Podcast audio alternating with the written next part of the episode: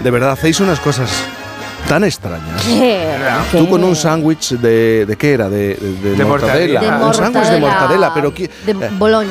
todavía hay gente que come mortadela. Todavía, sí, sí, sí. todavía Esto- hay esto- gente que come mortadela. Esto, siempre se dijo de, de Boris, Pantoja, ¿qué ¿no? Que comían el sándwich de mortadela ese del mundo cantora. Pero yo creo que no sé si lo estabas haciendo pero como me da que no, no era mortadela italiana, ¿no? Lo que comían, sino un producto Era más. mortadela, mortadela, la, la mortadela esa que es un poquito más gruesa, la nuestra de toda la vida y que se hacía, es verdad, en bocadillo.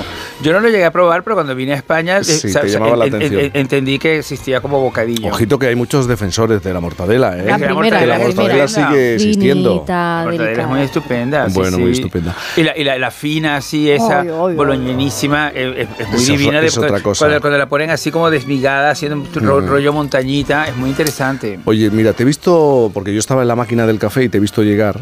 ¿Sabes? No, ¿sabes? Y me, y has ofrecido un chocolate caliente. No, lo has elegido tú, lo, lo he lo has elegido elegido yo, tú. ¿verdad? Bueno, te he ofrecido un café, Está, está mono allí vestido así en este tono tan Sí, primaveral, en, sí, este, sí. en este nuevo vainilla. Pero de repente. te he visto aparecer y me has recordado en los andares a Sara Montiel, porque flotáis, flotáis. ¿Sabes Es que que se yo- cumplen 10 años. Se cumplen de 10 años de su fallecimiento, que se murió vestida y preparada en la puerta de su casa no esperando un yo. taxi. Sí, sí, sí, esto sí lo sé yo, pues yo lo tengo muy claro. Porque unas, unos, unos meses Porque antes... tú quieres acabar también así, Yo esperando un, acabar, es un me- trabajo. Me, me- me parece una despedida de, la, de- Sí, de- de es esta verdad, parte, de es esta verdad. dimensión absolutamente extraordinaria. Esperando un taxi para ir a trabajar. Estaba sentada en la puerta de su casa, que tenía ahí una silla, con el, y con el bolso a- a- puesto en el regazo, así, maquillada, preparada, lista para, para lo que fuera a hacer, y le vino, le sobrevino allí eh, la despedida, que me parece increíble, muy ella. Tú sabes que ella eh, decidió hacer unas fotos para la revista Glamour y pidió hacer la foto conmigo. Esto fue algo como increíble en la Oh. vida, porque mm, realmente, bueno, yo llegué a esa citación en el hotel, estaba Antonio que se había convertido ah, en, en su maquillador, Sí. peluquero y fotógrafo, y él era el que iba a tomar la foto. Y bueno, llegué y de repente eh, hubo como un momento como de espera, porque Sara había decidido maquillarse ella misma.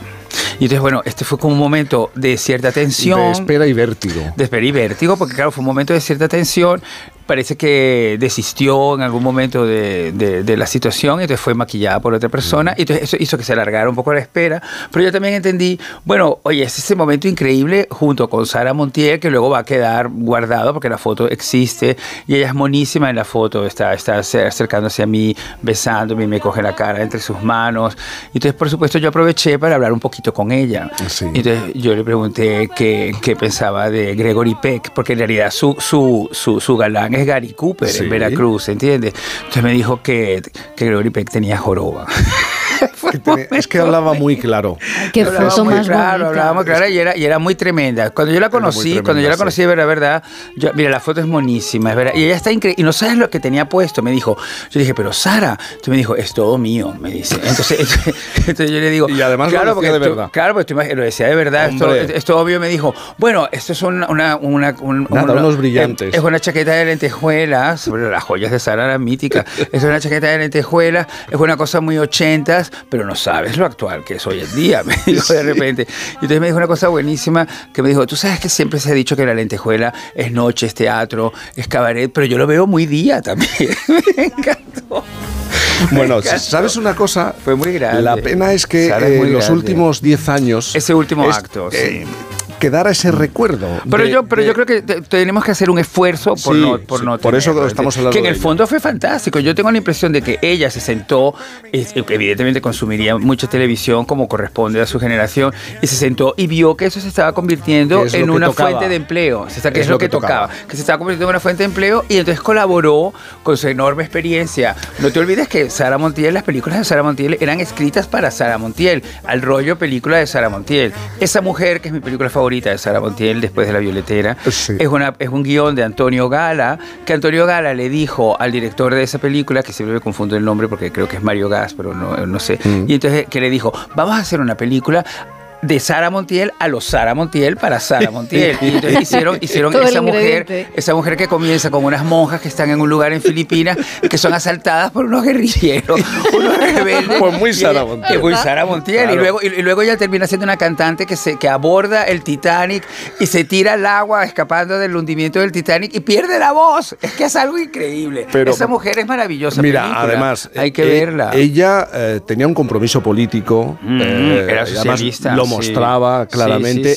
Claro, era muy sorprendente encontrarte a una mujer que fumara. Pero fumara puros. No, había ninguna otra sí. mujer que, que Y- encontrabas y- en España. Y que, ¿eh? se, y que se lo hubiera enseñado Ernest Hemingway, como lo contaba ella, ¿entiendes? Esto todo así. Y, Bueno, es que eso es y Sara fue de las pocas artistas que no aceptó la invitación de Franco a una de No. las fiestas en, No, en Navidades. no. Le dijo así, le dijo no. sí. Igual que al destape ella- dijo, ella- no. ella- ella- Yo igual que al destape también no. dijo no, porque ya, ya, ya vio que realmente no le convenía, no le Su gustaba nada. la reflexión era, quiero que me recuerden como oh, la estrella de las películas americanas. Ay, Exacto. Que se queden con ese recuerdo. Vestida. Vestida. Muy bien vestida, pero... Muy, muy bien pero vestida y muy bien enjollada. Esa entrevista que le hace Terence Mox, que era muy amigo de ella, eh, y que, que de repente le dice, uy, Sara, pero te has puesto todo. y ella le dice, bueno, Terence, son pocas cosas. Le dice así, y se tiene puesto unos esmeraldones y unos diamantes y es todo como increíble. Entonces Terence le dice, Sara, te ha ido muy bien en la vida, ¿no?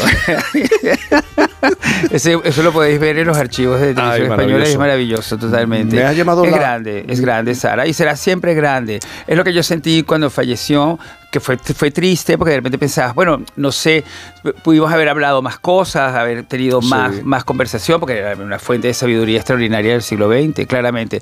Pero fue triste, pero al mismo tiempo también yo pensé, bueno, ahora es eso que lleva mucho tiempo preparándose a ser, que ser inmortal, Mm. ¿entiendes? Porque es, es el- ese es el verdadero último acto de la vida de Sara Montiel. Oye, eh, Boris, te he leído. ¿Por qué dices que hay que elegir muy bien la pieza? Bueno, que hay pers- A ver, ¿cómo lo explicamos? Mira, te estás, te estás riendo. Elegir muy bien la pieza. Sí, sí, sí. sí, sí. tienes eh, la gente conocida, tiene que elegir muy bien la bueno, pieza, es que es- las fiestas. Sí, no, pero es que, es que eh, Camps ha dicho en sus declaraciones de- en, la, en el- en la Audiencia Nacional esta semana, para evitar reconocer su amistad con el Bigotes, que es tan problemática, que realmente entra a una fiesta y lo primero que hace es ver a la gente importante. Entonces, claro, yo me encantaría tener ese mecanismo a mí mismo, porque yo voy a muchas fiestas y la verdad que no sé darme cuenta de quién es la gente importante. Porque muchas Pero ¿cómo veces. no lo vas a saber? Bueno, no, no, no, porque para, para él claramente es la gente que es más importante que el bigotes. Pero yo de repente me encuentro con el bigotes en una fiesta y la verdad que lo iría a saludar porque su aspecto es tan llamativo que no sabría entender qué es lo menos importante de él.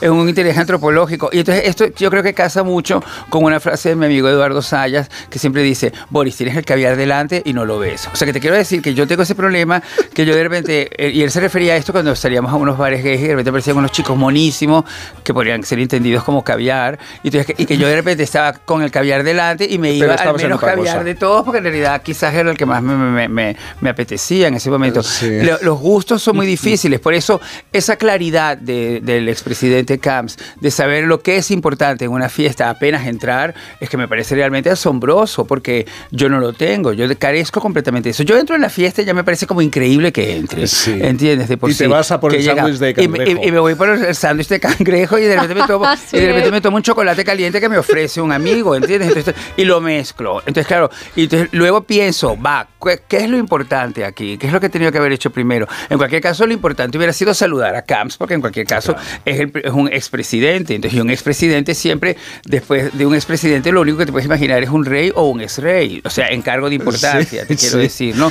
Pero en una fiesta es muy difícil poder discernir todo Mira, eso. nos vamos a ir a Valencia, no para hablar de política, no, porque Valencia está de fiesta. Nuestra querida Valencia. Las fallas. Las y vamos a hablar con, eh, con una mujer, una artista, Marina Puche, eh, Mm. que ha sido la primera, ahora te lo voy a explicar, ahora lo- se lo vamos a explicar a los oyentes porque Valencia vive esta frase tan típica de su semana grande, ¿verdad? Sí, Pero sí, es que sí, es muy ¿verdad? grande lo que se celebra y cómo se celebra.